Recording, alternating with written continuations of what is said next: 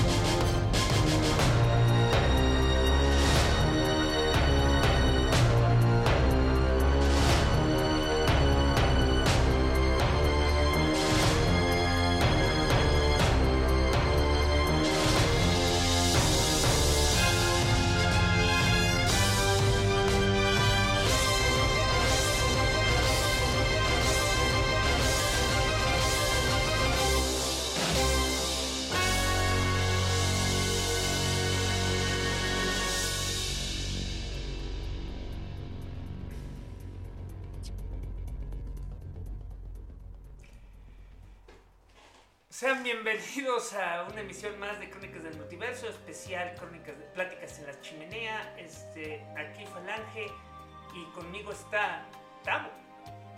Hola, aquí estoy desde la tiendita de la esquina.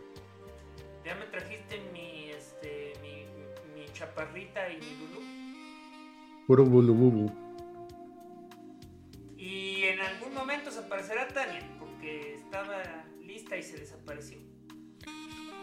Aquí estoy. ¿Y por qué no hiciste la presentación? Porque me perdí en el aire. Ok, y con nosotros Tania. Eh, Tania, ya de regreso. Eh, sí, pues ese es el problema ya de la gente teria. O sea, un día, en un momento está y al siguiente las capturan los fantasmas.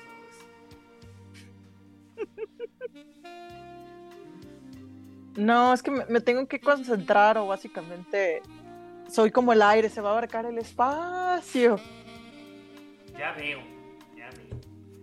Pues sí, este, hoy eh, el plan, o sea, porque como ya sabemos, este, como, como, diría, como diría Mike Tyson, todo el mundo tiene un plan hasta que llegue el primer golpe, este, pero si todo sale bien, aprovechando que hoy tenemos a Tavo, la idea es hacer una continuación de la plática pasada en la cual este Bote nos platicó todas sus aventuras en las este, convenciones.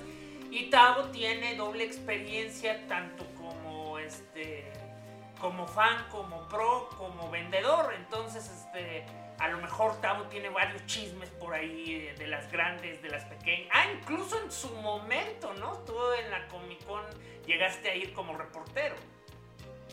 Sí, Comic Con ido como quién sabe cuántas veces, yo creo que casi 10, algo así. Sí, pero no todas ha sido en calidad de, este, de medio de comunicación, ¿sí? De medio y muchas veces como pro. Ok, entonces tienes varias experiencias, era lo que me refería. Eh, pero antes de empezar, este, la semana pasada le, este, le, ¿cómo se llama? Le dimos este eh, hicimos el típico, se contestan dudas y sugerencias. Y alguien nos hizo el favor de, este, de poner una. Y pues se me fue. O sea, por andar revisando la, este, la, como le dicen, la transmisión, ya se me olvidó contestarle. Entonces, este, eh, ¿cómo se llama? Para, en honor a Alitario, que nos hizo el favor de, este, hacer su pregunta, vamos a, eh, se me ocurrió este, en la página de Facebook preguntarle a, nuestros oyentes eh, si querían participar con algunas este, preguntas este, aquí para que se leyeran al aire.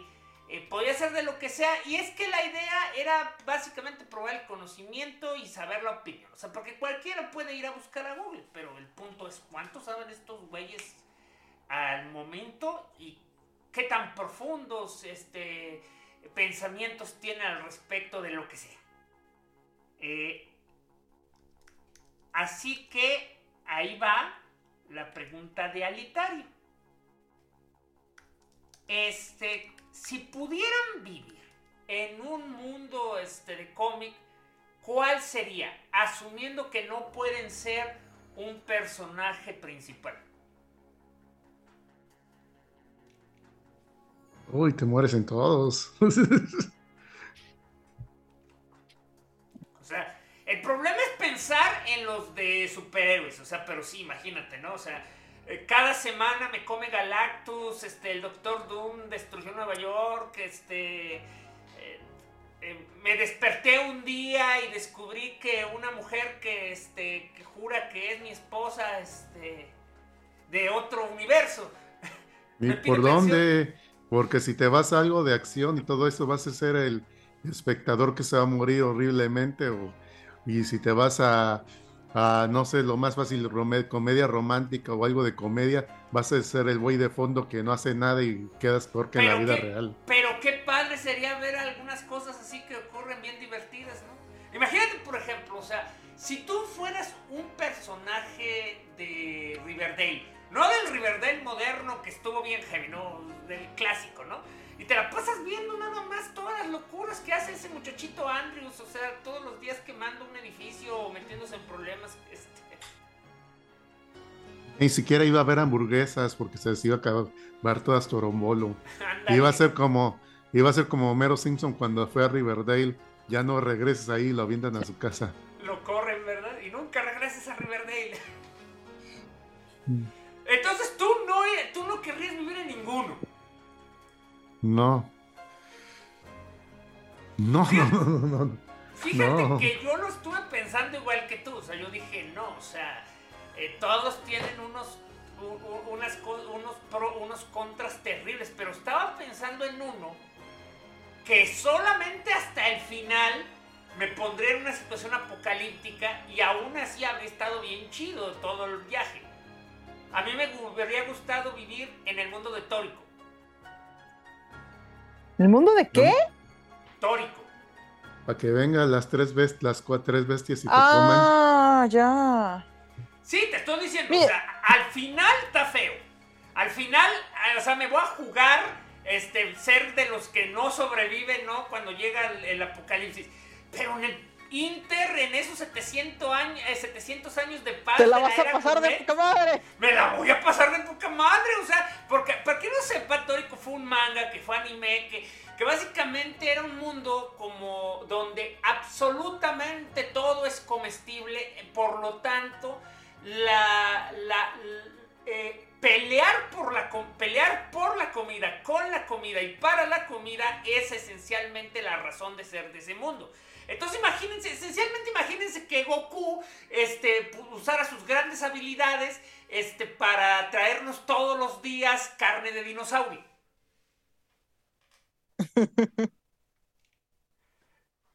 O sea, estamos, estamos, hablando de refrescos que caen del cielo, de, este, de, de, palomitas gigantes que son necesarios cultivar en un volcán. O sea, ese es el tipo de cosas que los que protagonizan el podcast, protagonizan el cómic, se tienen que matar este, entre ellos y, luchar por, contra bestias gigantescas para conseguirlo. Pero la gente normal simplemente llega a, un restaurante y pide la comida. A mí me gustaría vivir ahí. Ah, ya.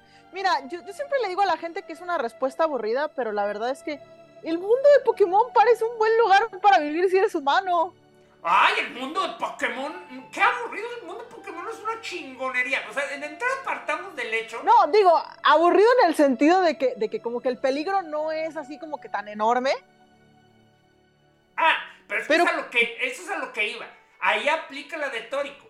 Porque sí, en los juegos, eh, bueno, no, de hecho hasta en los juegos se ve. O sea, eh, o sea, en los episodios normales te la pasas bien bonito.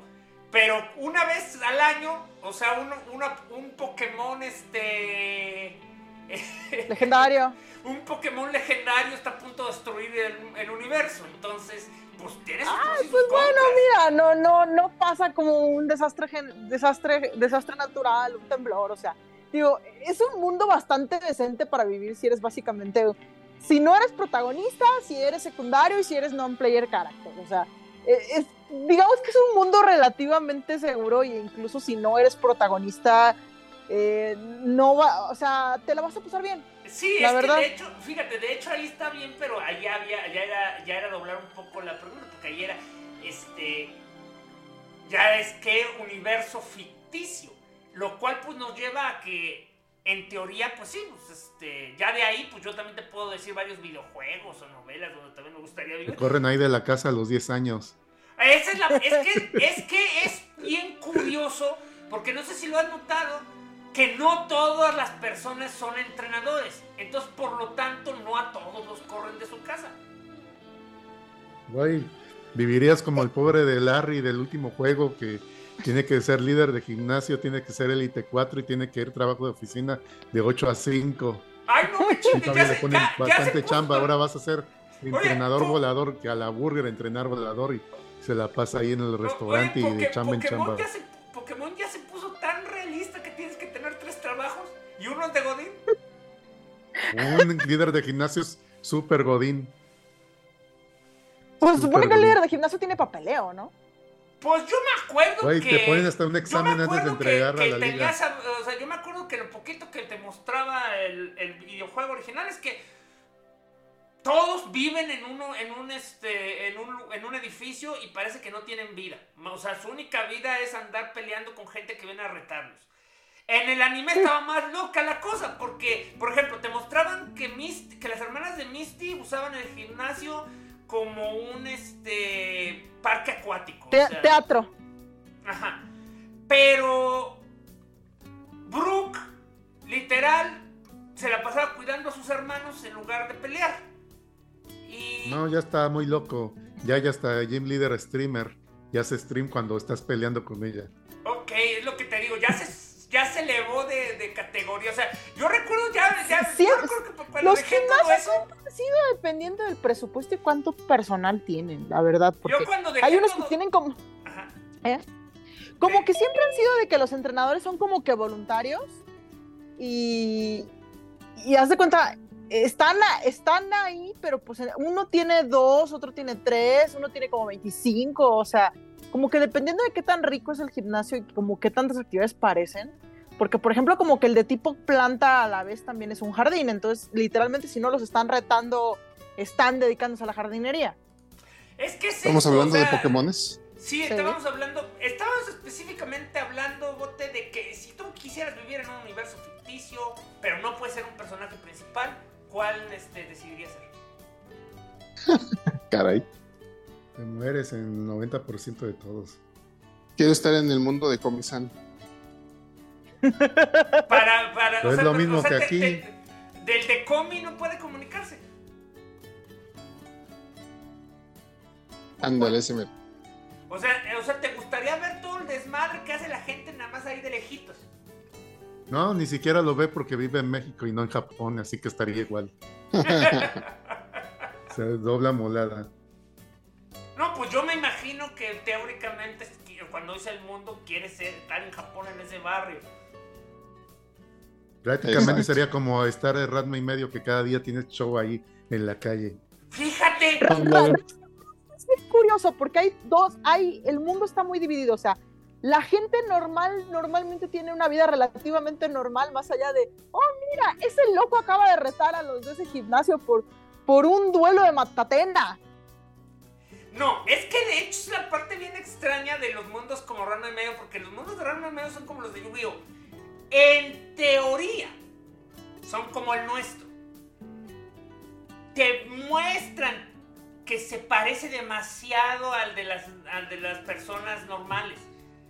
Después empiezas a hacer cuentas y la matemática no cuadra. O sea, eh, para que esos mundos funcionen, básicamente las leyes, la economía y la sociedad se rigen en base a ese, giro en particular. O sea, en Yu-Gi-Oh son los duelos, en, este, eh, son las artes marciales. Absolutamente todo se vuelve artes marciales.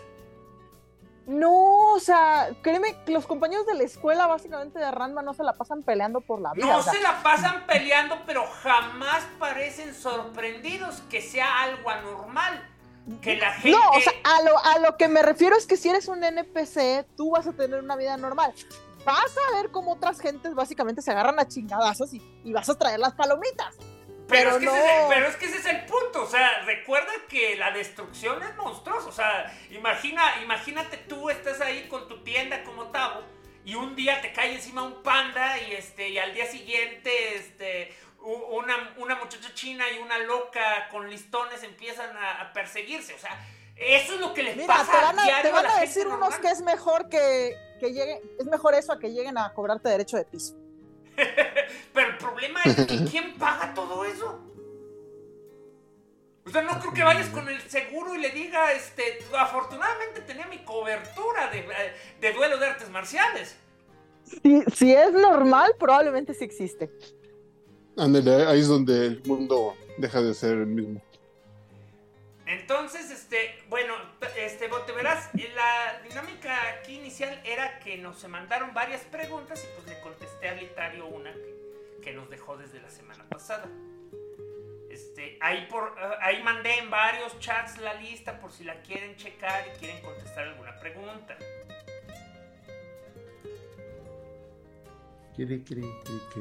Entonces, ahí voy a contestar un par más antes de pasarnos ya ¿cómo se llama? Al, tema de las convenciones. Eh, a ver. Preguntó este.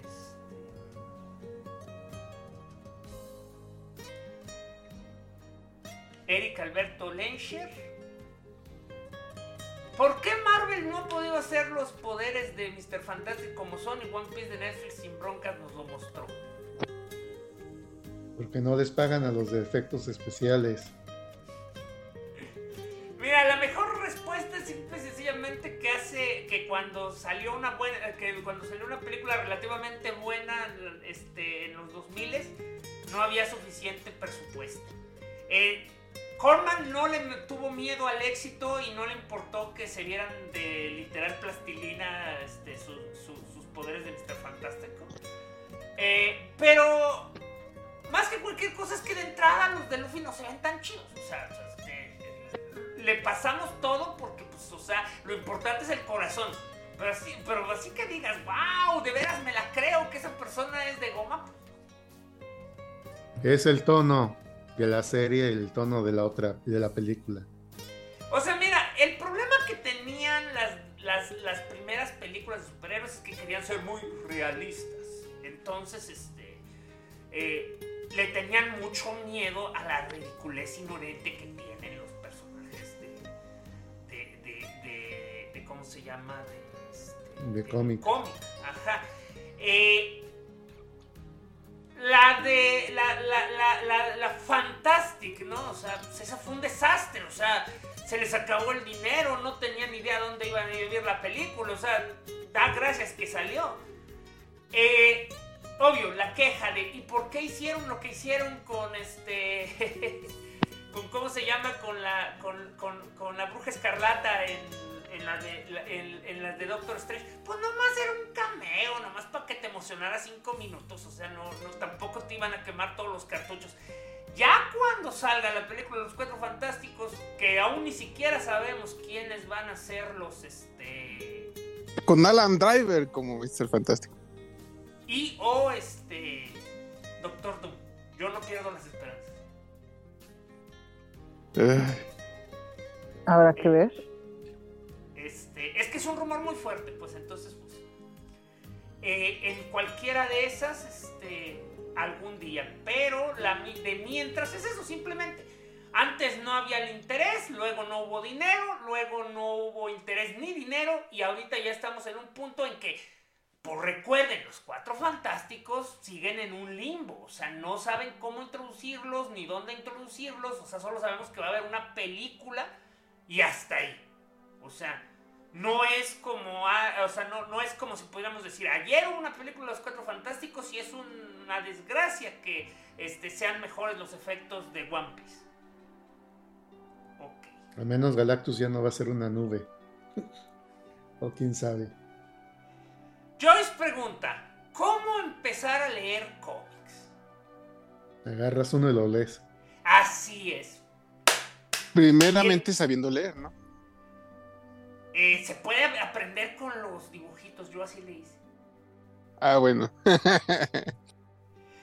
sea, mira, este va a sonar este muy cínico, pero yo quiero que si alguien nos está escuchando con todo el interés del mundo de que, ay, es que me gustan las películas y a veces me interesan los personajes, pero no sé dónde empezar.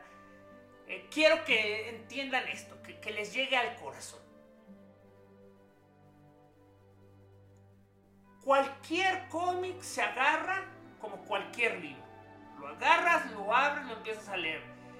Eh, tiene un lore de 70, tiene un lore de 70 mil cosas, este, que, que, te hacen sentir abrumado, abrumada como persona porque no sabes a dónde esto. Ese cómic no es para ti, pero hay millones de cosas que, o sea, mira, si se trata de cómics de superhéroes, solamente eh, sí puedo decir casi como regla general, trata de no entrar en un evento. Y usualmente son fáciles de reconocer los eventos porque como sea que se llame el título, va a tener ahí un numerito que te va a decir. Parte 27 de 50. Mira, toma en cuenta que antes la mayoría de los cómics estaban hechos estaban hechos para que podría ser el primer cómic de cualquier güey y tenía su introducción rapidita de ahí te la decían un recuadro y todo eso, y estaban hechos para que el que fuera de cero lo leyera. Ahorita, nomás en el caso de Come Gringo, nomás que empieces con el primer arco de cualquier cosa, ahí le agarras y tanto problema, te va a venir toda, usualmente va a venir toda la información que necesitas ahí, con una página de introducción o en la misma historia te lo va explicando, y en mangas nomás agarras el número uno y ya, y aunque agarres un avanzado, ahí tiene un problema. Es que fíjate, en caso de un manga, este, ahí sí puede ser un, solo un poquito este, difícil en el aspecto de decir que no te quieres spoilear. O sea, porque ahí sí es como si alguien, este... De hecho, me acuerdo mucho de que, de que, de que ese fue un chiste de Steven Universe. O sea, eh, de, que de que básicamente este, Connie convence a... ¿Era Connie? Sí. Este, convence a Steven de, leer este, una serie de libros tipo Harry Potter. Y estaba de, oye, pero no entiendo, ¿por qué, por qué el tío mató a la mamá? Y, la otra se quedó, este, Steven, ¿qué estás haciendo? Por, por eso te estoy preguntando. Steven, ¿no leíste los libros en orden? Ah, ¿tienen un orden? O sea. Qué raro. O sea, imagínate estar llegando este, y preguntar, oye, ¿por qué se, ¿por qué se murió el Dumbledore? O sea, e, eso es algo que sí te puede pasar porque especialmente los mangas este, de acción tienden a hacer eso. O sea, después del episodio 457 es, se aumentan ya, ya, ya se va, ya es cuando se va cerrando, ya empiezan a morir personajes, ya empiezan a haber este, cambios importantes. Y pues sí podría ser eh, recomendable empezar desde el 1, que no es muy difícil porque al igual que los libros, si algo es exitoso, en el caso de los mangas, vas a tener libros recopilatorios perfectamente numerados.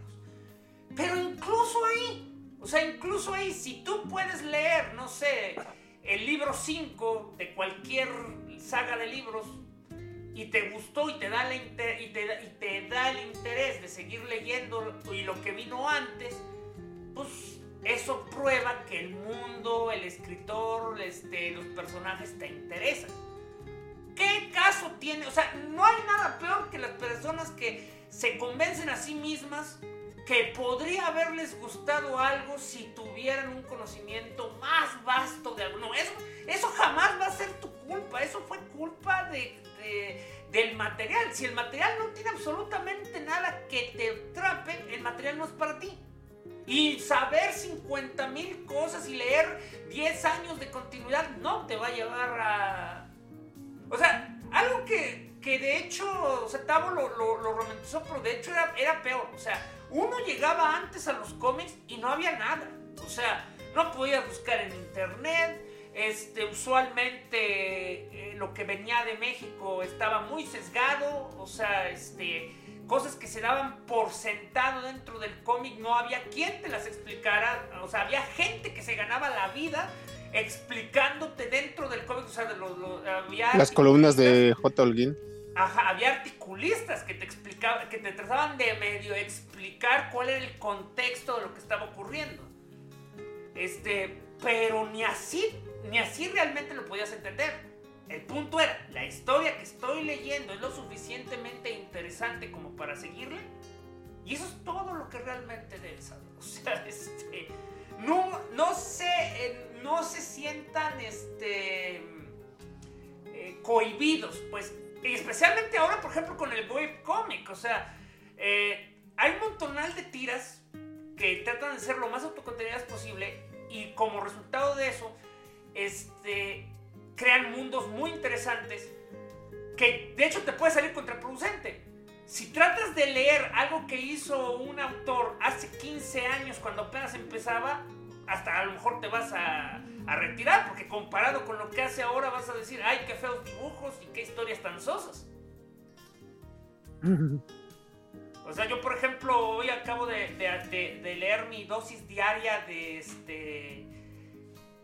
De... Ay, se me fue el nombre del cómic. Este,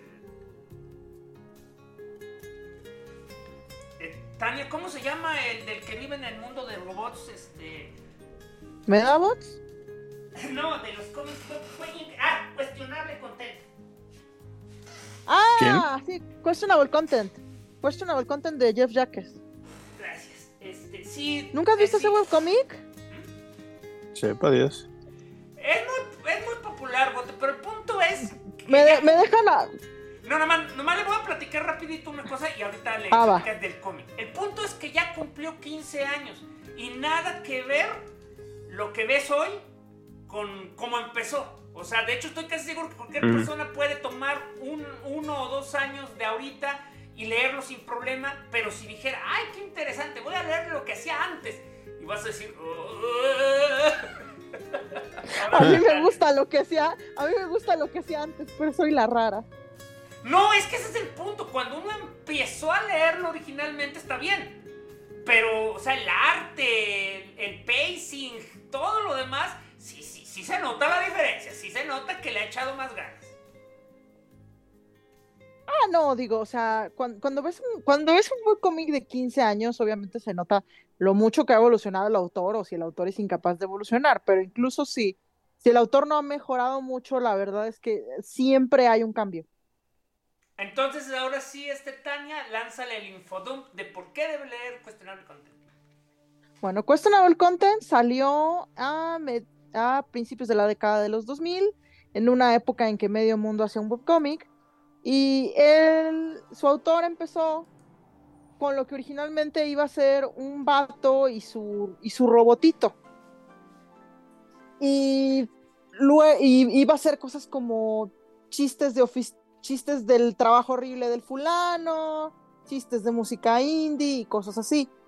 Pero, pues rápido cambió de opinión y decidió, decidió ponerle amigos, eh, ponerle un ambiente y se fue volviendo justamente un, un cómic de la vida de un de, de alguien metido en la escena de música independiente. O sea, es la misma escena que Scott Pilgrim, pero en Estados Unidos prácticamente. Y, y luego fue evolucionando básicamente a, a, una comedia romántica, pero que seguía teniendo el, el ambiente similar. Siguió en una comedia romántica, pero empezaron a cambiar los arcos. Luego empezaron a cambiar los protagonistas eh, las parejas incluso empezaron a, cambiar y actualmente es una especie de... Antes era un sci-fi suave por el asunto del robotito y, y, ahorita se volvió básicamente un sci-fi aún más, más flexible. O sea, originalmente el robotito como que era una especie como de mascota a la que podías hablar. Y ahora actualmente está la cuestión de que las inteligencias artificiales son seres con derechos reconocidos y propósito justamente de, de, convivir con los humanos. O sea, hay, hay embajadores, hay digamos que lineamientos para una convivencia. Y lo mejor de todo es que nunca siquiera este, hicieron la transición. O sea, un día el mundo era, son como, son como tus esclavos y al día siguiente, ah, no, son nuestros este, vecinos. Y en ningún momento tuvieron que hacer una historia de 50 mil este, números para explicar los derechos de los robots. Sí lo llegaron a, sí llegaron a explicar. Lo explicaron, pero como que siempre estuvo ahí. O sea, o sea y, básicamente tú tienes que reconocer en tu cabeza que todas las veces que, que pateaban a Pin Size como si nomás fuera un juguete, era porque es un cretino, no porque no tuviera derechos. Sí. Oh. Bueno, sí. pelaba los robots hasta que tuvieran cuerpos humanos.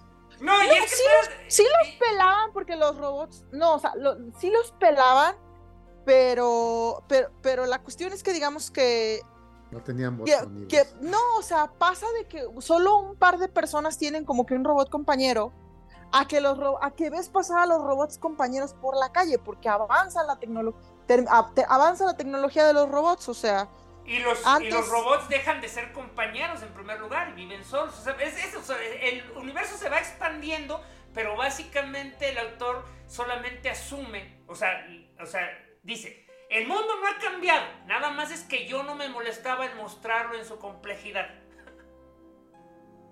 Pues sí. No, digo, porque, porque, por ejemplo, de hecho, Bote, la explicación de por qué terminó viviendo con ese psicópata fue bien chistosa. Porque básicamente cuando una persona sola iba a pedir un, un, amigo compañero, un robot en forma de araña se te sube a la cabeza y trata de buscar este tus este analiza tu analiza tus respuestas y el fulano estaba tan aterrorizado que las respuestas se desfasaron.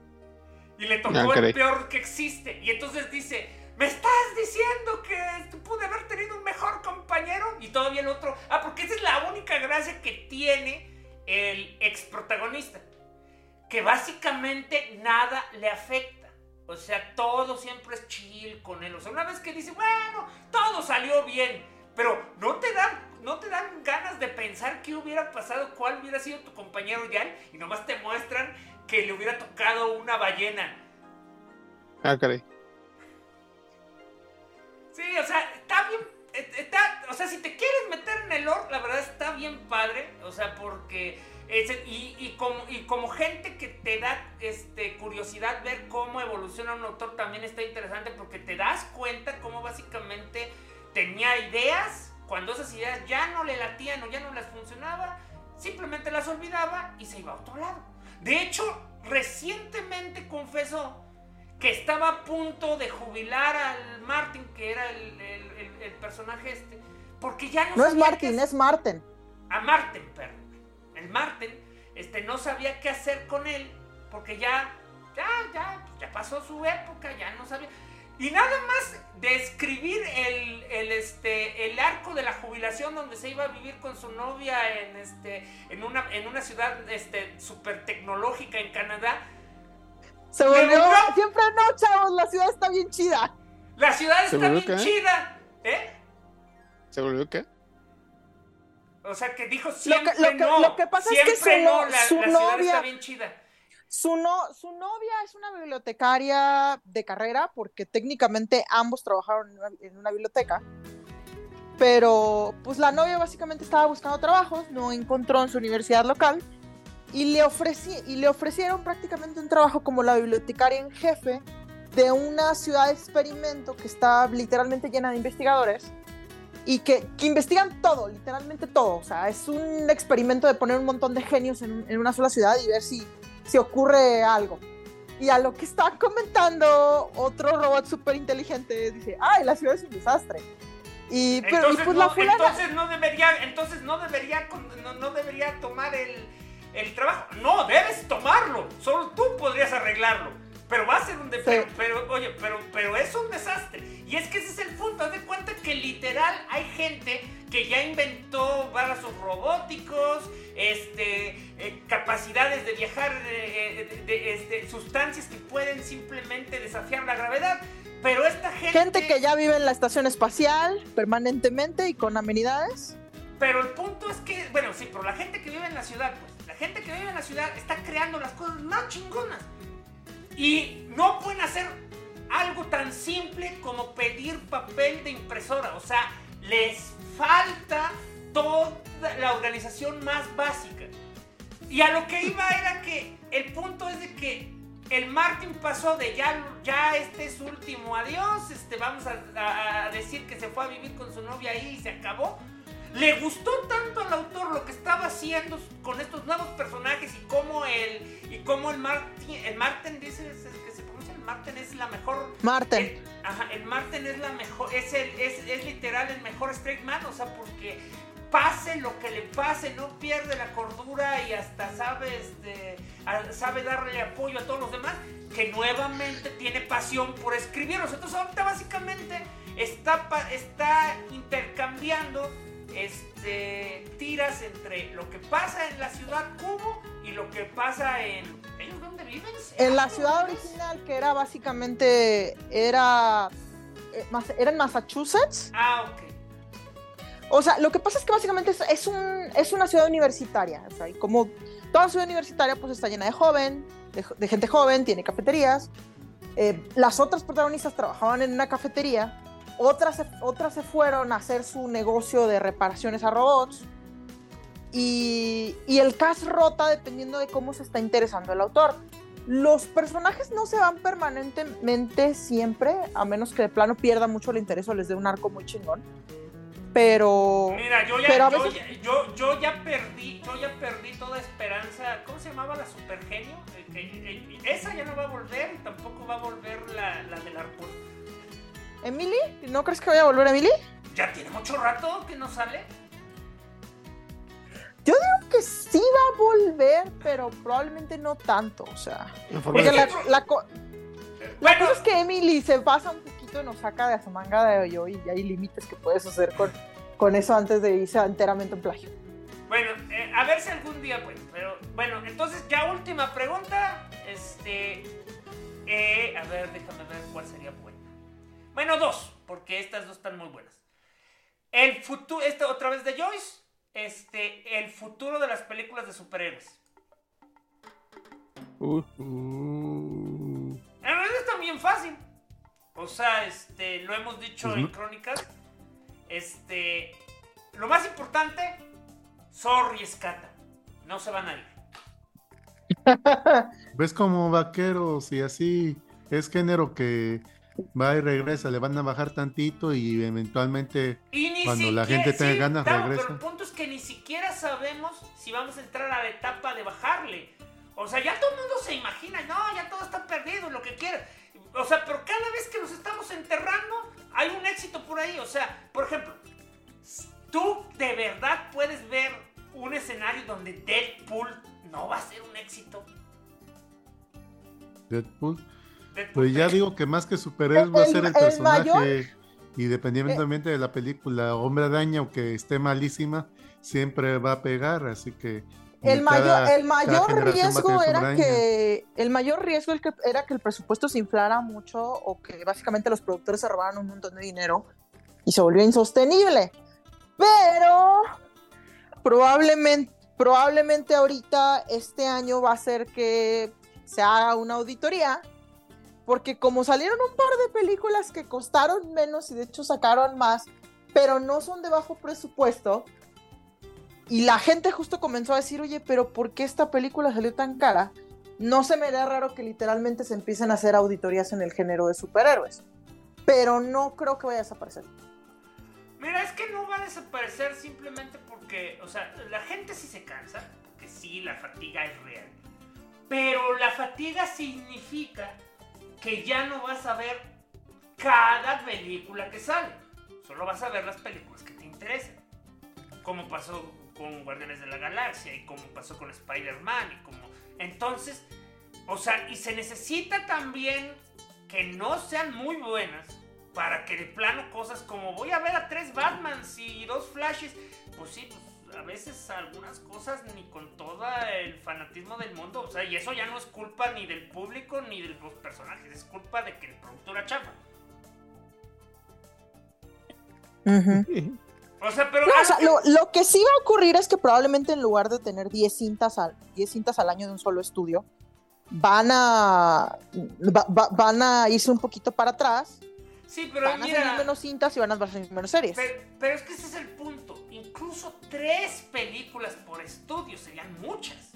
Que es lo que la gente ya no parece entender. O sea, este, o sea, la única persona que en verdad desea la desaparición total es, es Scata, porque Scata imagina un mundo, no sé, donde las próximas 20 años de películas van a ser. ¿Qué te gusta? Este. Eh, comediantes arrojándose pasteles.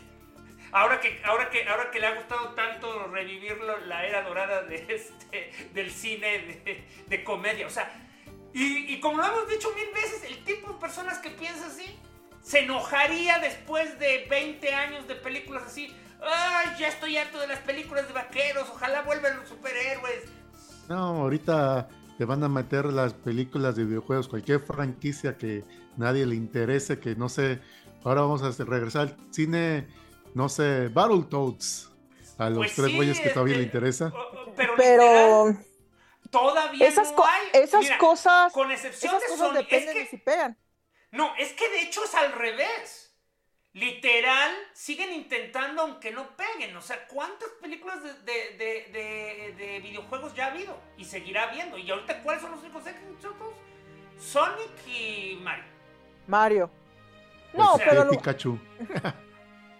a, lo, a lo que me refiero es que los estudios van a intentar, pero así que digas que se van a volver un género establecido, todavía, todavía es muy temprano para hablar. No, es que no va a haber un género, pero van a seguir intentando como intentan con todo. O sea, es, este, es, es como ahorita que tienen harto miedo de que después de Barbie venga todo el Matelverso. De hecho, dicen que el miedo es real. Ahorita nomás, nomás porque ha estado la huelga de escritores y actores es que se ha detenido el tren. No, no, no. O sea, es un hecho que van a hacer todas esas películas. Pero es como dices tú, o sea, no todas van a ser un éxito. Y si no todas son un éxito, se van a detener. Es como, es como el universo de Sony. O sea, todos los días tienes 20, después de un éxito, tienes a, 50 proyectos de, Spider-Man este, listos para hacerse película. Y en cuanto llega el primer fracaso, todo se cancela. Oh. Sí. ¿Quién quiere ver a un güey que le mordió un león radiactivo? a ver, este, Tavo, Tavo, este bote, digan, ¿ya nos vamos a las convenciones o quieren seguir contestando preguntas? Dependiendo cuándo nos dan material de convención. Pues, pues que empezamos con Tavo y a ver a dónde nos lleva. Oh, bueno, voy a empezar con la... ¿Eh? Van a decir que hable de las mejores convenciones, pues yo creo voy a hablar de las peores convenciones primero. Es sí, lo que puedes hacer. Ahorita entonces lo dejamos, entonces este es por hoy, la dejamos así, este eh, tenemos todavía unas este como 10 preguntas. Eh, métanse a la página de Crónicas donde pueden, este, donde, donde está este en destacados eh, la publicación. Ahí pueden poner su pregunta y con mucho gusto se les contestará en vivo. Bueno, Octavo, ¿cuál ha sido la peor convención que tú recuerdas? No recuerdo el nombre y no quiero quemar, pero yo creo que ya no exista. Hace como... ¿La que tenía nombre de payasitos? No, una que me tocó, que me tocó en Argentina, Sudamérica. Ay, oh. Sudamérica, guara. Ajá. Que era en un hotel, eran como dos mesas de cosas frikis de piratería, un montón de disfrazados, la sala de proyección que nomás tenía una tele y proyectando animes, y que los cosplayers andaban pidiendo limosna en la calle frente a la convención. Hay uno vestido de Naruto pidiendo limosna a los carros que pasaban. impresionante porque lo que tú estás contando era como eran las convenciones a principios de los 90 aquí en México.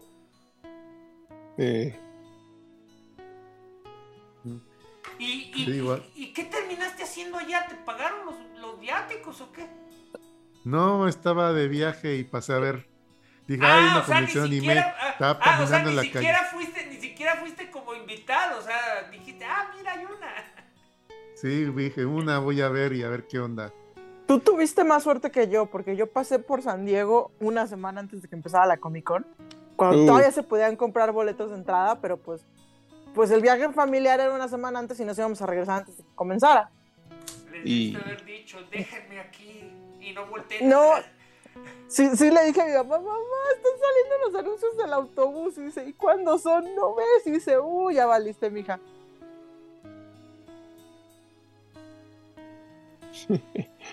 Pero a, a, veces hay gente que tiene suerte. No, creo que haya sido buena suerte ver esa convención. Yo creo que el único bueno fue que salió la plática. Pues es, una, excelente, es una excelente anécdota, o sea, porque porque la verdad es lo que le decía la semana pasada a Bote. O sea, las, este, las convenciones han avanzado mucho. Antes eran como tú las dices. Te, diré que no creo que la TNT y la mole hayan cambiado mucho, desgraciadamente. La TNT y la, mole han cambiado en volumen y número de invitados. O sea, tú puedes decir que la calidad y todo lo más está de la chingada, pero lo cierto es de que no es una, no es, o sea, la TNT alguna vez llegó a ser exactamente como lo decía este O sea, una televisión pasando este, películas pirata, este, y, y, tres puestos de tianguis y párale de contar. Ahora eso, está en, eso está en Mazatlán, lo viví. Ah, por eso te digo. Pero, pero a su crédito, sinceramente, esas convenciones de una sola tele y tres tianguis, o sea, se enfocaban en lo que iba, o sea, era, era el anime, eran los cómics, no, no era, no era como que, no era como que la feria de las películas. Oye, este, Tabo, y que, o sea, porque por ejemplo, este, Tabo, no sé si tú piensas ir a la mole este año. No, ¿a qué voy? O sea, divertirte. oye, a, oye a, conocer a Ultraman. Ultraman. No, ahorita no da los. Voy a otro lado, así que no voy a. Eh, no quiero porque, economizar. Porque eso es lo que nos llamó mucho la atención a Bota y a mí de la que se va a hacer a finales de este mes. Esta es un tutti frutti. O sea, va a tener cosplayers, este, mangakas, este, la, última persona que trabajó con Osamu Tezuka, pero también va a tener luchadores. El, Ultraman es un luchador mexicano que, peleó en Japón. Ah, yo pensé que era el Ultraman original o algo. Ah, ojalá, Ya ni ha de vivir, ¿no? Bueno, pues que como han habido 20.000 Ultramanes. No, y además de que ha habido 20.000 Ultramanes, con algo de suerte podría ser un señor de 90 años.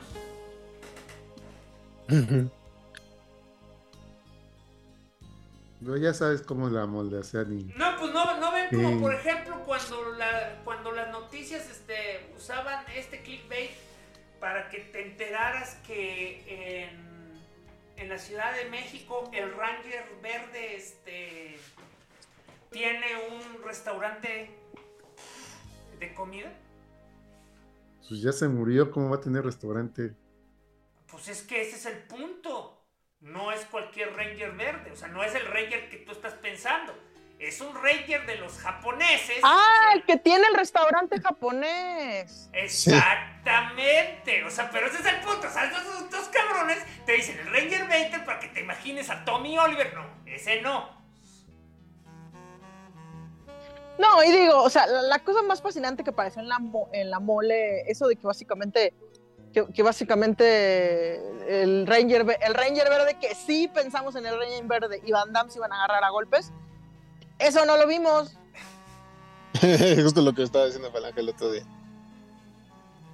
Entonces, tú sabes que la convención, el gran porcentaje de la convención es la gente que asiste y la gente que participa y no los organizadores, que son los que les dan el juguito, el juguito y las ganas de ir uno a ver a ese tipo de eventos. Bueno, ok.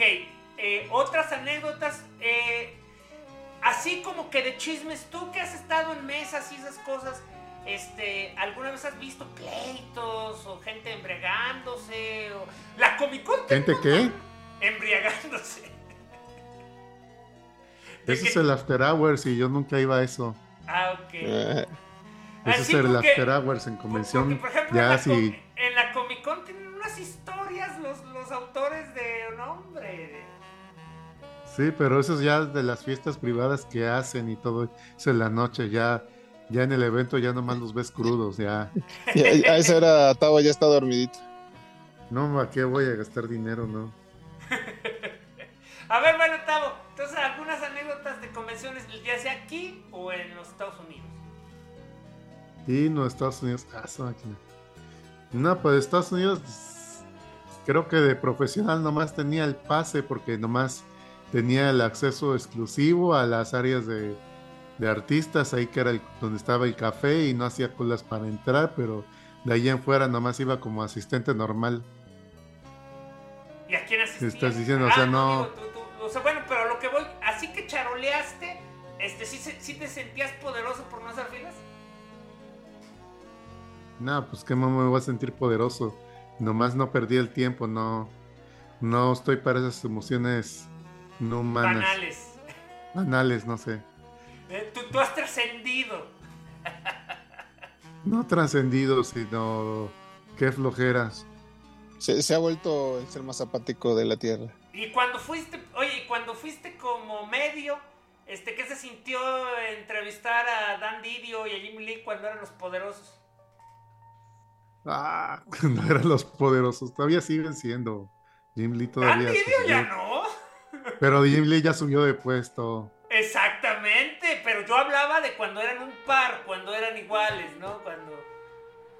No, ese es porque este pro tip para todos los que se apliquen este, si van en plan de prensa, este, vayan en plan profesional y no en plan de fanboy.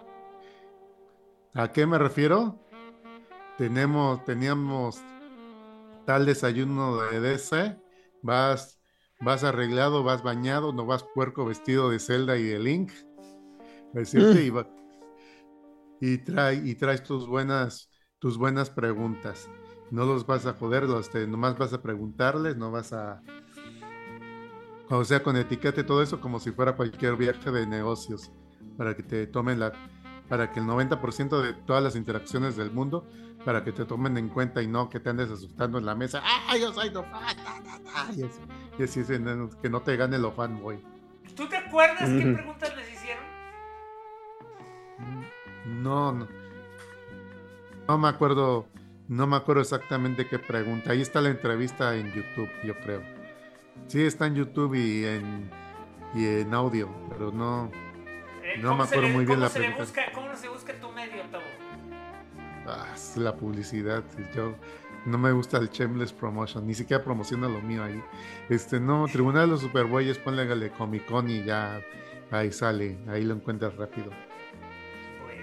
Ahí está, es más fácil en YouTube que porque si pones agregador de podcast pues te vas a tardar en encontrarlo. En YouTube es un poquito más rápido. Sí, porque no se actualiza demasiado ese canal. No, porque está, porque está muy abajo. No, pero ya te dije, ya lo chequé. O sea, es que ya lo chequé. Si, comparas el número de podcast que ustedes tienen y, y, el número de contenido que hay en tu este, canal de YouTube, es muy rápido de encontrar. Sí, sí, más rápido de encontrar en YouTube. Que venderlo descargando en podcast. Y como ese es con video, pues se ve más. ¿Y, de aquí, de, ¿y de aquí de México en qué convenciones llegaste a ir? De Comic Con en México, pues casi, casi como fan, nomás las locales. O sea, las convenciones. ¿Hay en Veracruz? Ay, es que, sí, no quiero decir nombres, pues a lo mejor ya ni existen y además porque organizan luego, son mis cuates y los quemo horrible, pero. los quemo horrible. Pues sí, Pero voy a decir que. convenciones, ok. Y te digo, esas son 90% y que invitaron a la voz de que hizo de Anthony, de la novia de Miss, no, que salió en Pokémon en un solo capítulo, como cinco minutos. Ahí dije, ¿quién madres, quién diablo se acuerda de Anthony? De canto, por decir. Ah, que traemos la voz de Majin Buu, que no es Majin Buu, que es la de Up, que nomás salió como en dos capítulos. Bueno, ya sé, como tres capítulos, pero ahí rascándole todo eso así en el fondo del barril. Tus puestos pirateros y como te digo, la emoción es la gente que, que asiste, no tanto el evento en sí. Y con las y todas las chunches que venden ahí que están mucho más caras de, de lo que te vas afuera de la convención en el centro comercial o en el, que puedes encontrar en cualquier tiendita de cosas chinas ahí mucho más barato que es lo mismo. Esas en las locales. Bote. Ah, pero continúa este. Y ya de. Nacionales. Nacionales como asistente, todos los festos y la Free Comics WAP. La de Puebla. Mientras existió la Festo, sí era buena, o sea, porque la Festo como que trataba de venderte la idea que. O sea, yo nunca fui, pero yo sí recuerdo los comerciales. Yo, yo sí, yo sí fui que la idea, e, ahorita me platicas tu, experiencia, que la idea era que el importante iba a ser el creador local. Si esa era la intención, nomás así la vendí. Sí, era la intención. sí era la intención. Y hasta de hasta eso, en el segundo festo, básicamente pues, se le exigió a los autores que tuvieran una obra para el evento. O sea, no tenía que ser exclusiva, pero tenían que tener algo publicado ese año para presentar en el evento. Es más fácil que nada eso. Sí, y aún así varios no lo lograron. ya la hice con creces. Sí, e, en el primero no me acuerdo si les pidieron requisito, no me acuerdo si tenían que tener algún cómic para, para vender, o sea, estaba la, estaba la cuestión de que no, ¿sabes qué? No puedes conformarte con puros stickers o, o, o separadores de libros, o sea, no, tienes que tener un cómic para vender. Creo que sí eh, lo pidieron desde el principio, desde la cuando era desde Granito de Arena y cuando estaba en todas las todas las reuniones antes, creo que sí, pero como había gente, no quiero señalar gente porque muchos son mis cuates o son muy conocidos, abusaban un poquito de los stickers porque vendían, vendían muy bien y era lo más fácil de hacer. sí, no, pues no, digo, a lo que decían es que a, lo que a lo que me acuerdo que, que comentaron es que podían vender todos los stickers que quisieran siempre y cuando tuvieran un número de cómics para vender. Creo que el primer año no les exigieron que tenían que, tenían que haber publicado esa obra ese año, pero la segunda vez cuando lo hicieron en el... Ay, en esa, en esa Universidad de Artes. No es que no se tenía que cuando fue en el museo de la del centro, este, no, tenían que decirlo porque todos era éramos. El museo era el Centro Cultural Español.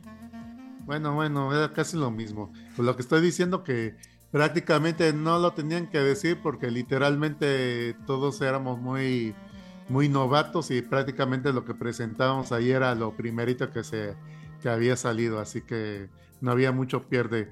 Fuera de cualquier cosa que haya puesto Sicto Valencia o Clemen vendiendo por onceava vez su Operación Bolívar, perdón, los perros muertos, este, todo era, todo era material nuevo. Saludos, Clemen. Sé que no nos ves, pero pero saca, saca algo chido, quiero leerlo, quiero comprarlo. Y como estamos diciendo, pues no había que decirlo así pues ya casi, casi, casi estaba, pues éramos nuevos, era cosa, pura cosa nueva. Sí, pero a, lo que me platicó justamente otro autor el segundo año, sí hubo autores que se enojaron que porque no podían, no, no, tenían obra para ese año y no iban a poder presentar. Y era así como que, o sea, pero yo nomás pensando, no, mijo, o sea, la varita está tan, tan abajo que está en el suelo y aún así no la puedes pasar. Me, me, hiciste, me hiciste recordar de unos vividores profesionales. Este, que aquí. Ah, Sí, o sea, a diferencia de Tabo, yo no tengo amigos, así que yo, yo no tengo problemas en quemarlos. Oh. Aquí en Guadalajara, en las convenciones, eran bien famosos unos güeyes. Eran, eran así, ahora sí que eran famosos por las razones incorrectas. O sea, el, término, el término este, apropiado de infamia. Bien. Este, eran los de Minerva Comics hagan de cuenta que todo estoy al aire. Sí, Lo, que, lo que pasa es que a mí me tocaron, ahí voy. Ok, bueno. Entonces hagan de cuenta que Minerva Comics este, son, eran unos güeyes que hicieron unos cómics de superhéroes bien chafas, como, pero pues eran chafas como todo el mundo hizo cómics chafas en los noventas, o sea, eh, blanco Todo el mundo hace cómics chafas en su momento. Ajá, blanco y negro, este, eh, increíblemente es copia de, de, Superhéroes Image. Este, creo que solo tenían cuatro números o tres números. Eran muy poquitos Eso fue en los noventas. Estamos hablando que 95, 96, 97, 99, 2001, 2004, 2005, 2006.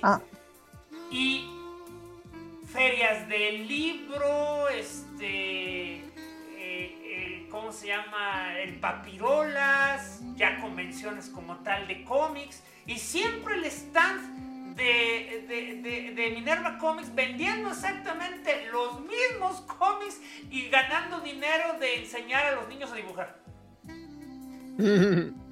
Ah, básicamente era el estudio Kaboom.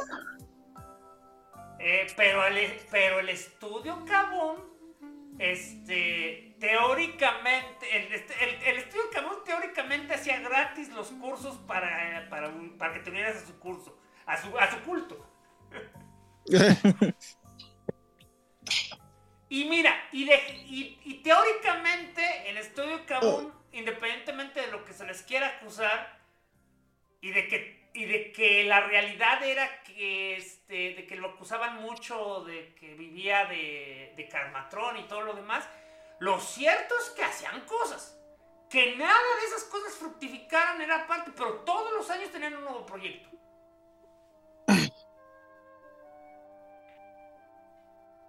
Pero entonces básicamente los de Minerva vivían básicamente de, de vender cursos. Eh, los de Minerva vivían de. Sepa Dios, esa era la parte.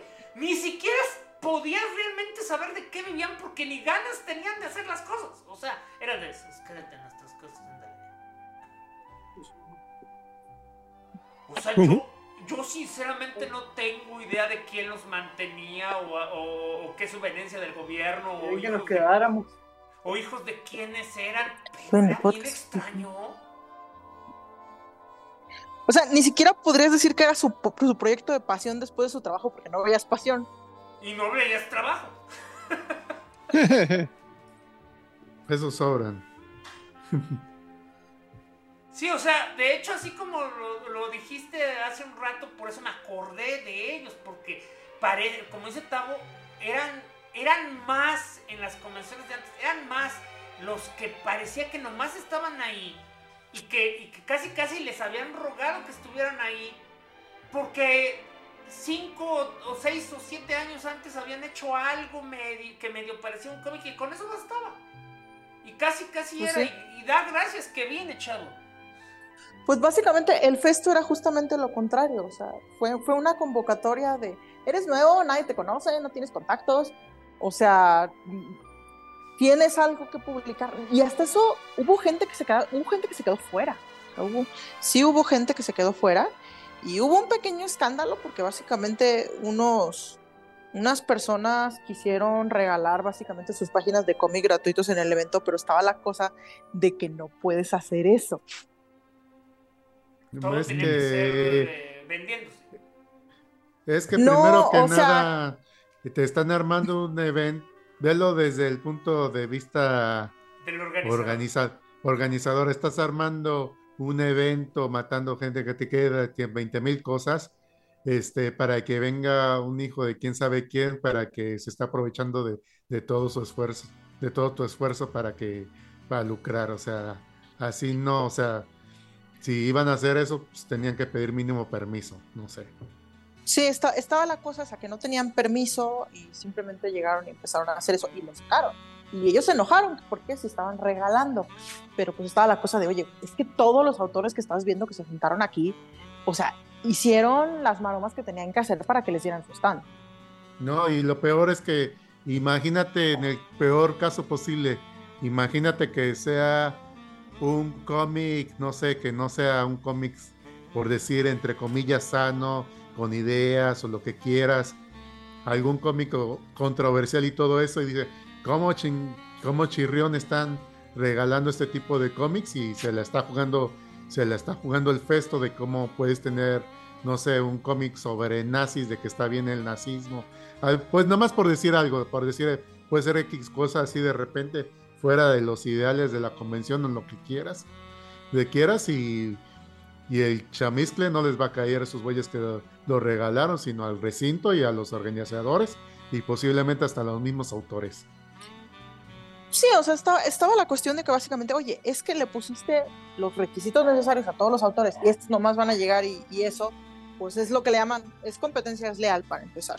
Y por la misma cuestión de que no está, no hay un control, ¿verdad? Pues, pero... ¿y, a ti nunca te ha tocado ir a... Ahorita me estaba acordando de este, los autores este, independientes tienen que ver, eh, este, luchar eh, dónde se meten. ¿Tú nunca te has animado a ir este, a convenciones de furros y este... no, porque no, cosas de furros. No conozco ninguna de ninguna indecente ni decente, ni indecente ni decente. Es que yo, por ejemplo, que me que, que, que este, me bloquearon de su personal, pero todavía puedo leer su página este, de grupo, eh, digo, su su página profesional, que andaban bien felices que fueron a una convención de furros en, el de, en la Ciudad de México y estaban increíbles. ¿Ya, una convención de furros en la Ciudad de México? Hay un montón, pero a lo que iba es que los, a, lo que iba específicamente es que los cotocos fueron a una que era sobre ilustraciones furros. O sea, o sea ya, ya estás a tal nivel que ya puedes, o sea, ya, ya puedes hacer sobre arte furro además de que se junten los furros. Este, y la cosa fue que ellos supuestamente iban bien este, ciscados de que no los fueron a correr porque no llevaban arte furro. Nomás llevaban arte erótico. Y nadie, y nadie dijo nada, nadie, y nadie, les dijo nada y aprovecharon eso para decir que qué hermosa es la comunidad furra, porque ellos sí tienen la mente abierta, no como esos malditos probes. Ah, conoces a los Ay, es.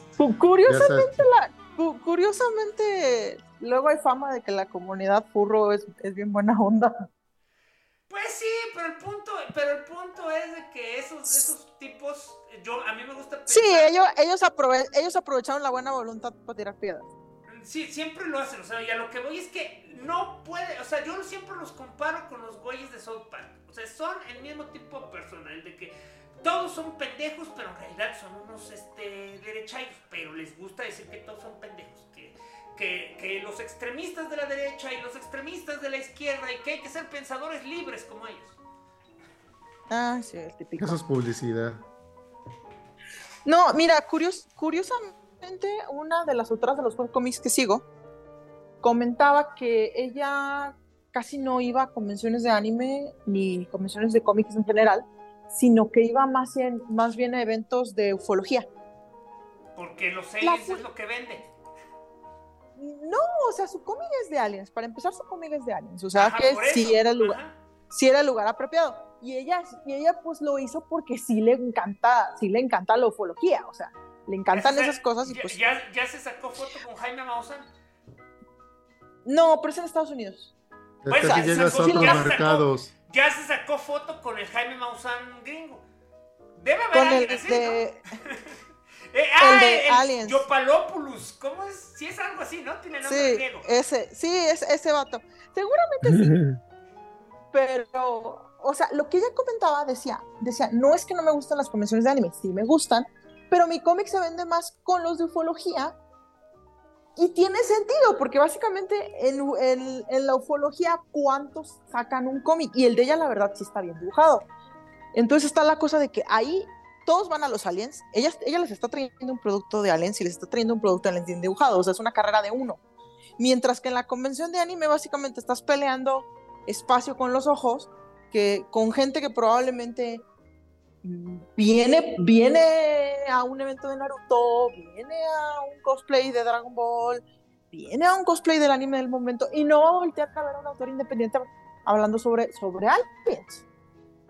Mira, de todos modos, las, las este, convenciones parecen ser que el sol le brilla para todos y cada quien se la juega y a veces tiene éxito. Estaba, yo sigo a. No sé si ustedes conocen al que hace los chistes de Tacto de Mano.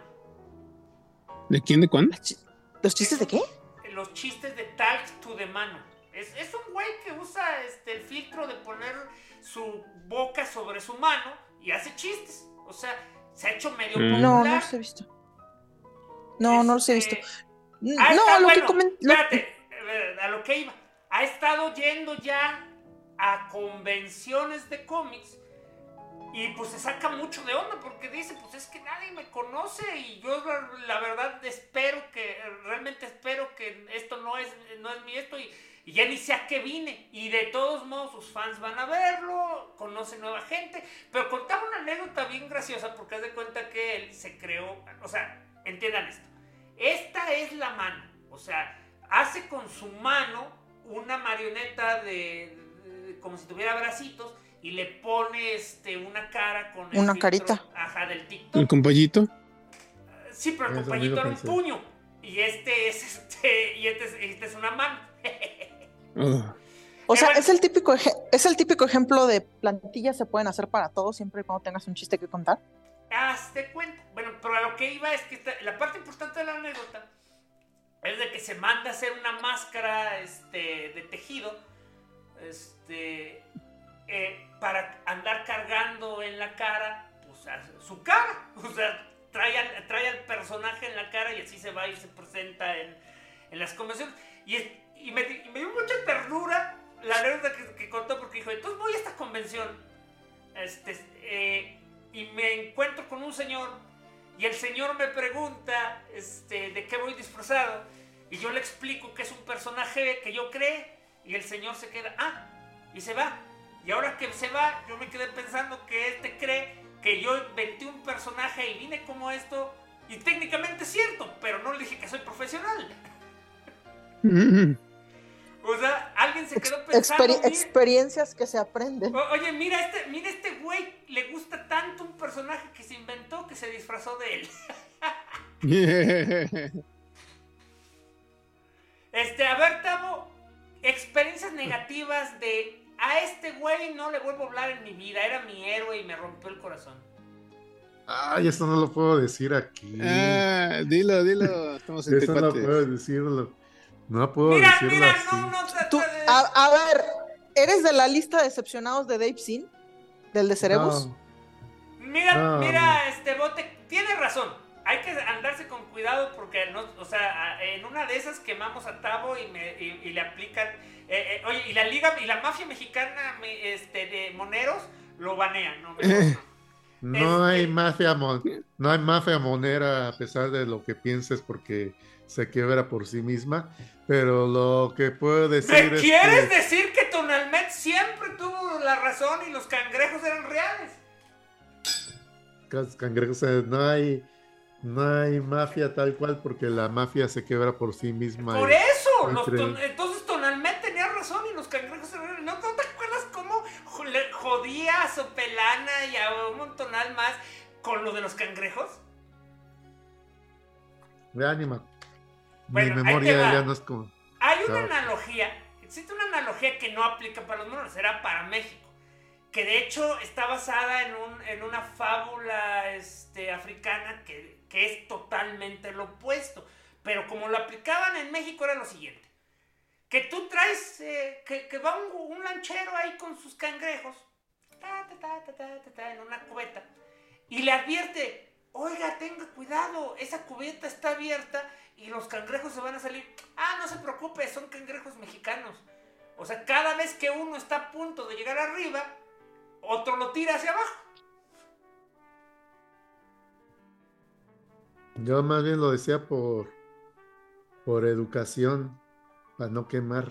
Por eso te estoy diciendo, por eso es lo que te estoy diciendo. O sea, mira, no, lo no, vamos a, no vamos a insistir en ese tema. Va al revés entonces. De lo platico de cámara. Espérate, de 10, pero en vivo ahí te va. De 10 eh, superestrellas que has conocido, ¿cuántas fueron, o sea, tus experiencias, puedes decir, de 10 superestrellas que he conocido, 10 ha sido todo lo que yo esperaba o 5 me decepcionaron? Así, ¿cuál ha sido la proporción?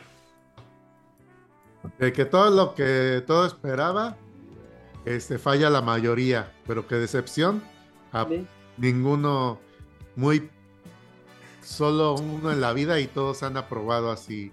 Ah, sí. O sea, no todos, han, no todos, han, sido perfectos, pero solo uno fue así de ouch. O sea, no, no, pero no son los que esperaba, pero han sido buena onda. También depende, también el eh, cambio también depende de, mucho de la mentalidad, vas mentalidad, este, mentalidad convención, mentalidad de ver los fans, o mentalidad de que te va mal, o eh, mentalidad de que te va de poca abuela este, cambia mucho y dependiendo también con quién hablas así. Porque hay gente que habla de horrores de así de repente, pero ya dependiendo del tiempo, contexto o de quién eras. Este tips para que no te roben o engañen. este, eso sí lo puedes contar. Nunca te ha pasado de que alguien te dice, oh mira, este, yo represento a este a, a, Comics Patito SADCB y fírmame aquí, fírmame acá y este y no te preocupes, pronto haremos una película. Ay, nunca firmes nada. Por eso, pero te, ha pasado que lo hayan intentado contigo? Es lo que te pregunto.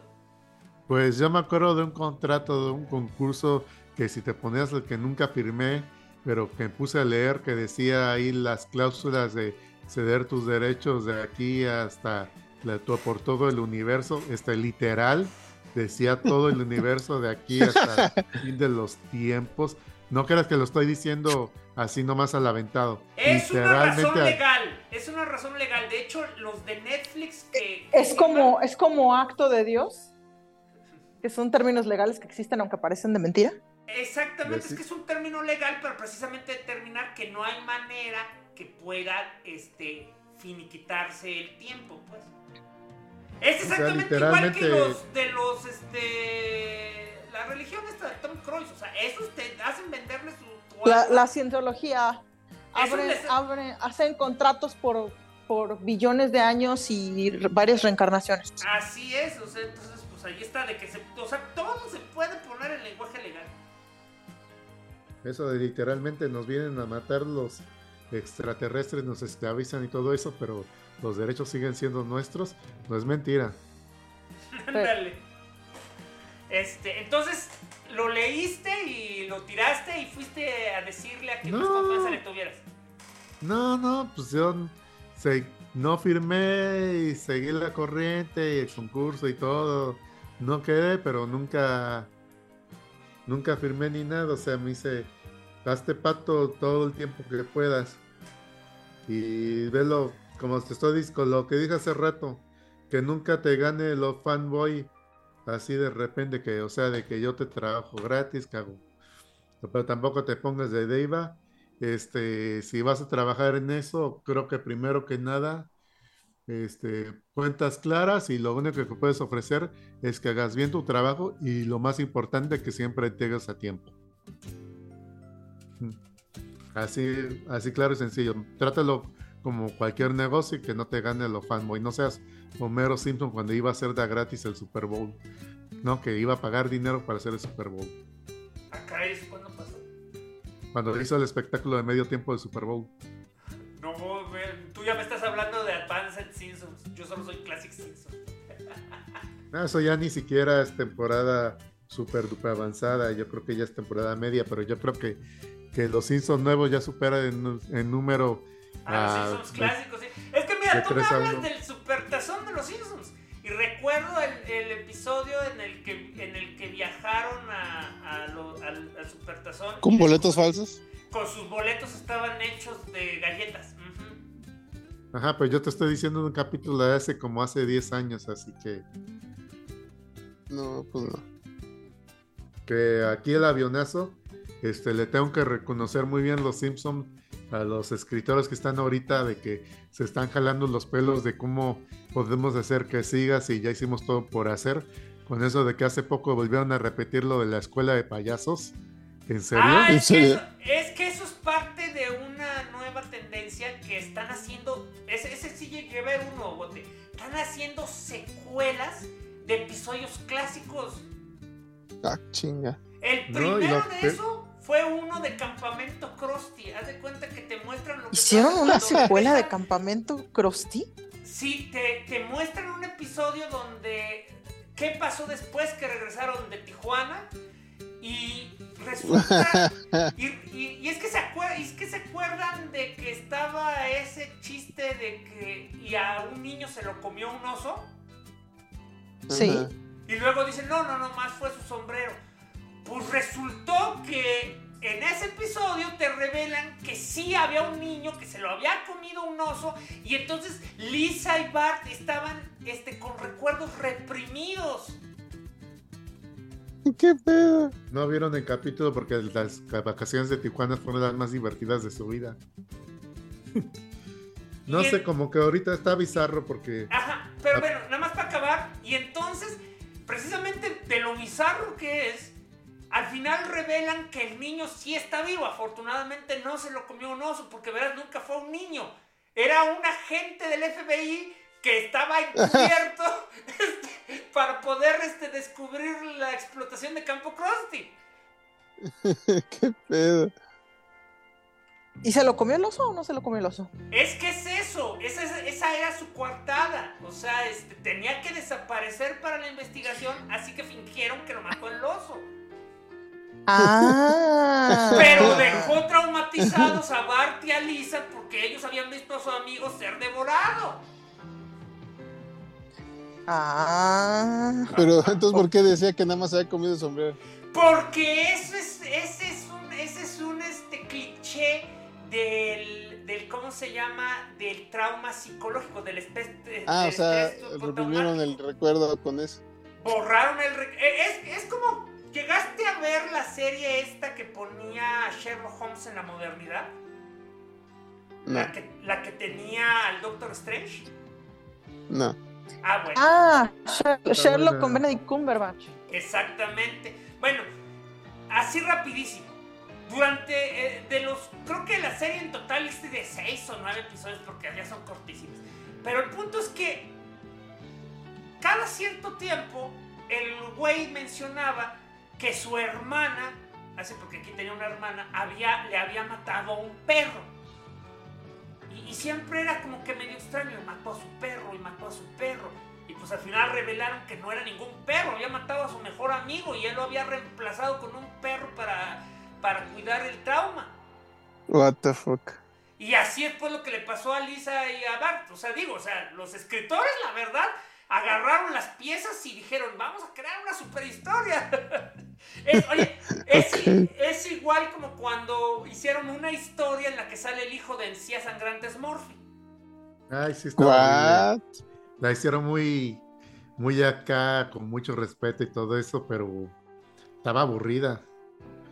O sea, como que la quisieron hacer totalmente correcta y así está sordo y que nunca puede ir a su papá y que Lisa busca la forma de cómo oiga su música y lo respete. Y, Ay, chinga.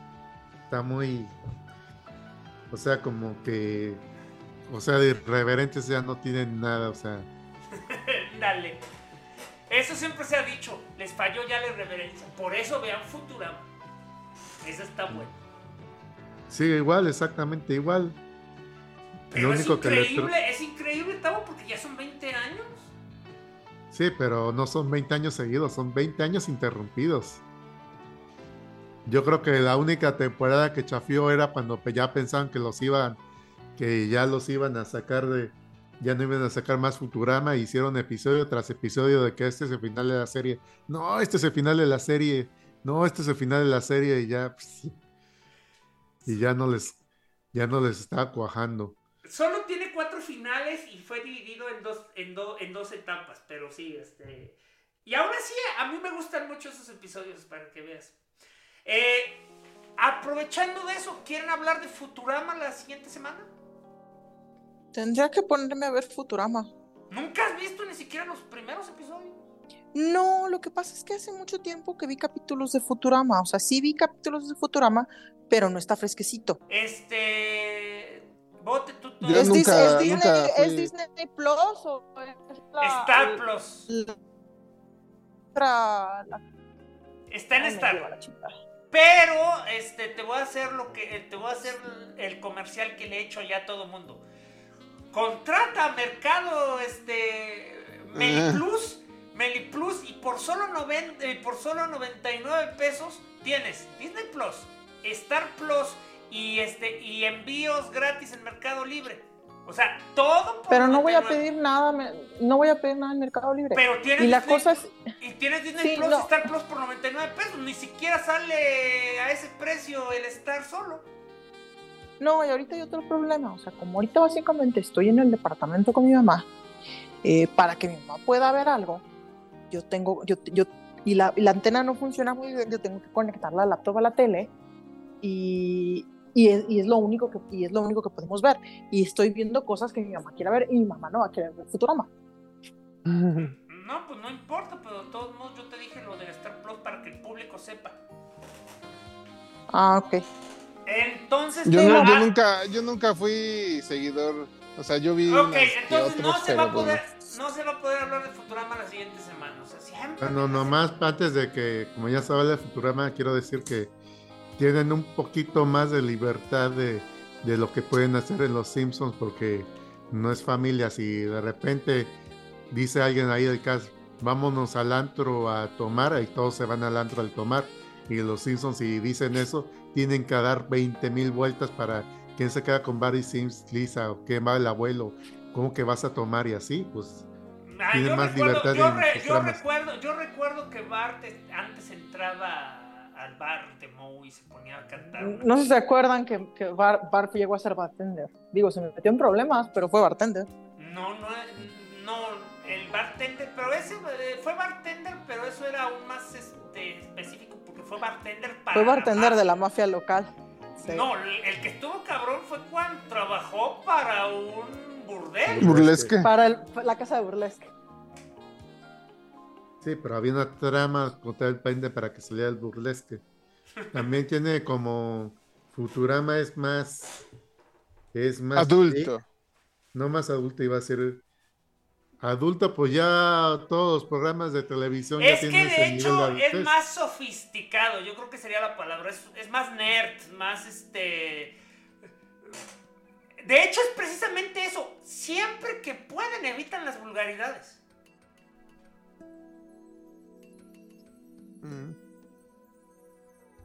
O sea, este. O sea, eh, eh, pero bueno, este, a ver, ya para casi concluir, este, bote, algunas otras anécdotas que te hayas guardado. Tú sí puedes quemar gente así de que te hayan decepcionado este, o tratado mal. Eh, pues no, fíjate que no, no, no, me ha pasado algo en vivo ah, de, de mala experiencia. Lo siempre mis malas experiencias son por los organizadores. Pero tampoco nunca te tocó ah. ver al señor Pollo ahí este, gritándole a algún invitado. Eso fue en Toy Story. Ah, no. sí, sí, fue Toy Story. Toy Story. no, pero creo que sí, ¿no? Que el de la mole se hace llamar el señor Pollo. Sí, se hace llamar así. Sí. Fue el que. No, simplemente el señor Pollo. Se disfrazaba de, hecho, de pollo. De hecho, usa esa imagen como su avatar. Anta. No, se disfrazó de pollo en la convención. Sí, Entonces sí era como el pollo al. Sí. o sea, imitando al pollo al. Es su héroe. Él quiere acaparar todos los juguetes, ¿o qué? Sepa Dios. No sé, vende pollo, no sé. bueno, a ver, entonces, bueno, la próxima semana les podemos garantizar, todavía no, todavía no sé de qué se va a hablar, pero les puedo garantizar que, este, que, que vamos a terminar las preguntas. Eh, en caso de no haber temas, se acaban las preguntas y este y, y, ya la siguiente semana después de eso, One Piece, por favor, este bote, este Tavo, ahí, ahí los quiero. Este eh, ¿cómo se llama? Al, menos el live action, sí. El live action, léete aunque sea los 10 primeros capítulos del manga en Manga Plus. No, son una porquería. Bueno, ve los primeros dos episodios en Crunchyroll o Netflix que están también los animados. Ya había dicho la película que animados no te van a doler más. Está la película de Blue de una hora que viene a resumen. Con las Cliff Notes ahí ya. Este. Y, Hay un güey que eh, diga, te lo resumo en YouTube y ya. Ándale. y luego la siguiente semana después de eso, Apple TV, porque este, digo, este, la, la ¿cómo se llama? La, la cosa esa que tenemos. La cosa esa de Apple para. Ah, yo pensé que hablas de Héctor. Eso también. o sea, recuerda, recuerda que cuando dices ese monstruo este, de Apple, pues técnicamente también puede, puedes hablar de Héctor al respecto. y, es, y este jueves, acompáñenos para hablar de Visions. Star Wars. Y Star Wars Ahsoka. ¿Eh? Pásenla bien. Cuídense mucho. Nos estamos hablando.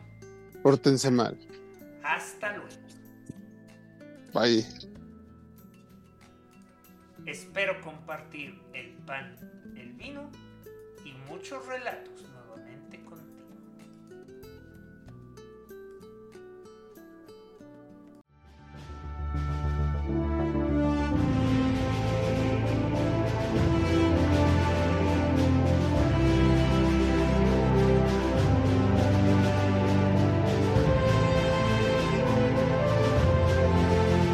Esto fue otro episodio de Crónicas del Multiverso, el mejor podcast que ha habido en la historia de la humanidad. Les agradecemos su atención y les pedimos que se suscriban a nuestro canal de YouTube para vernos en vivo o darle like a nuestra página de Facebook. Y los esperamos en www.crónicasdelmultiverso.com, donde encontrarán maravillas más allá de su imaginación. Los esperamos la próxima semana, croniqueros.